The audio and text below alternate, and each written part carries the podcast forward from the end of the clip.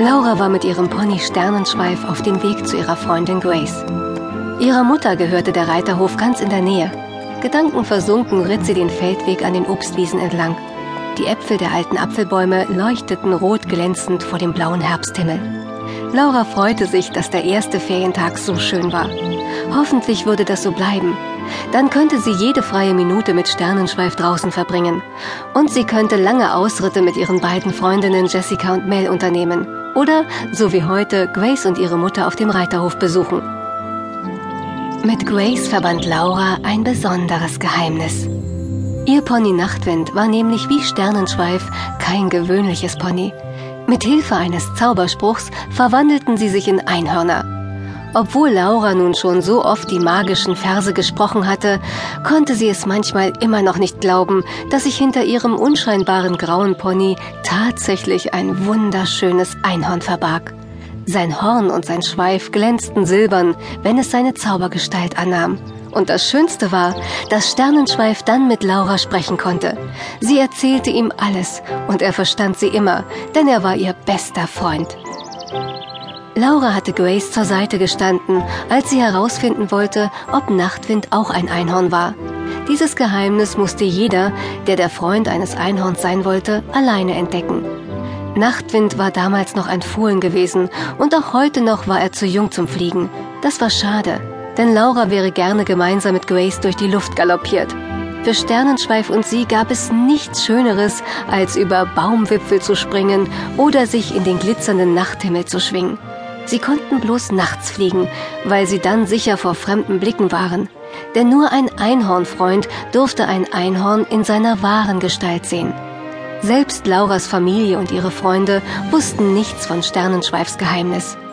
Deswegen genoss Laura es umso mehr, wenn Grace und sie sich ab und zu heimlich über ihre Einhörner unterhalten konnten. Doch seit ein paar Wochen sprach Grace nur noch davon, wie schlecht es um den Reiterhof stand. Etliche Ponys waren krank, sie lahmten und durften nicht geritten werden. Deswegen musste Mrs. Wakefield vielen Reitschülern absagen und verdiente immer weniger. Grace tat Laura leid. Sie und ihre Mutter arbeiteten so hart und gaben den Pferden ein wirklich gutes Zuhause. Es war ungerecht, dass sie in solchen Schwierigkeiten steckten und auch noch die Enttäuschung der Kinder, die sie heimschicken mussten, zu spüren bekamen. Hoffentlich sah alles bald schon wieder besser aus. Ihre Gedanken schweiften ab zu Jessica und Mel und der Idee, die sie vor ein paar Tagen gehabt hatten. Die drei Freundinnen wollten eine Halloween-Party für alle jungen Reiter in der Umgebung veranstalten. Es machte ihnen großen Spaß, sich allerlei lustige Spiele auszudenken. Sie hatten sich sogar schon Gedanken zu den Preisen für Eintritt, Essen und Getränke gemacht. Den Erlös wollten sie für einen guten Zweck spenden. Allerdings wussten sie noch nicht so recht, für welchen.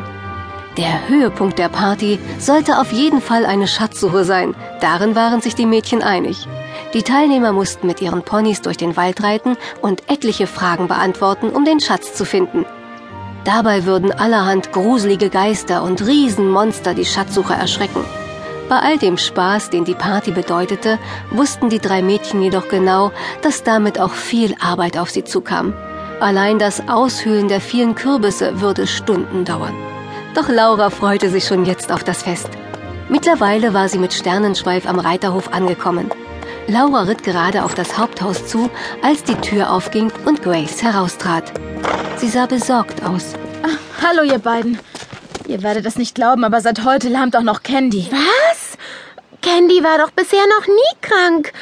Oh je, was macht ihr denn jetzt? Uns wird wohl nichts anderes übrig bleiben, als alle Reitschüler, für die Candy eingeplant war, anzurufen und abzusagen.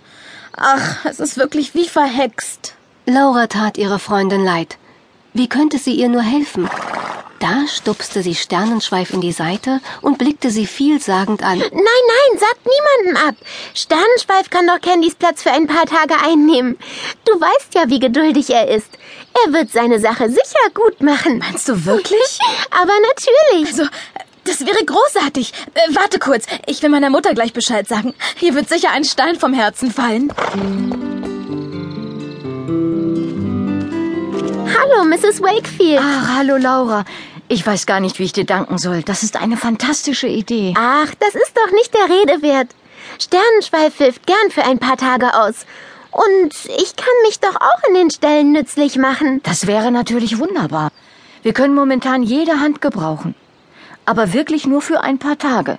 Schließlich sind doch Ferien und die sollst du auch mit Sternenschweif genießen. Ach, keine Sorge, das werden wir bestimmt. Laura dachte in diesem Moment an die herrlichen Nachtflüge, die sie mit Sternenschweif unternehmen wollte.